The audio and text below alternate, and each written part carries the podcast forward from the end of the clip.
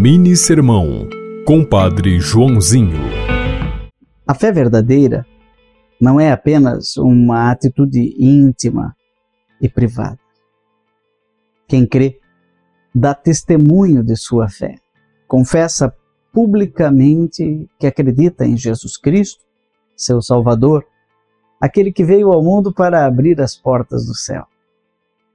João Batista deu testemunho de Jesus, reconheceu que ele era muito mais do que um profeta.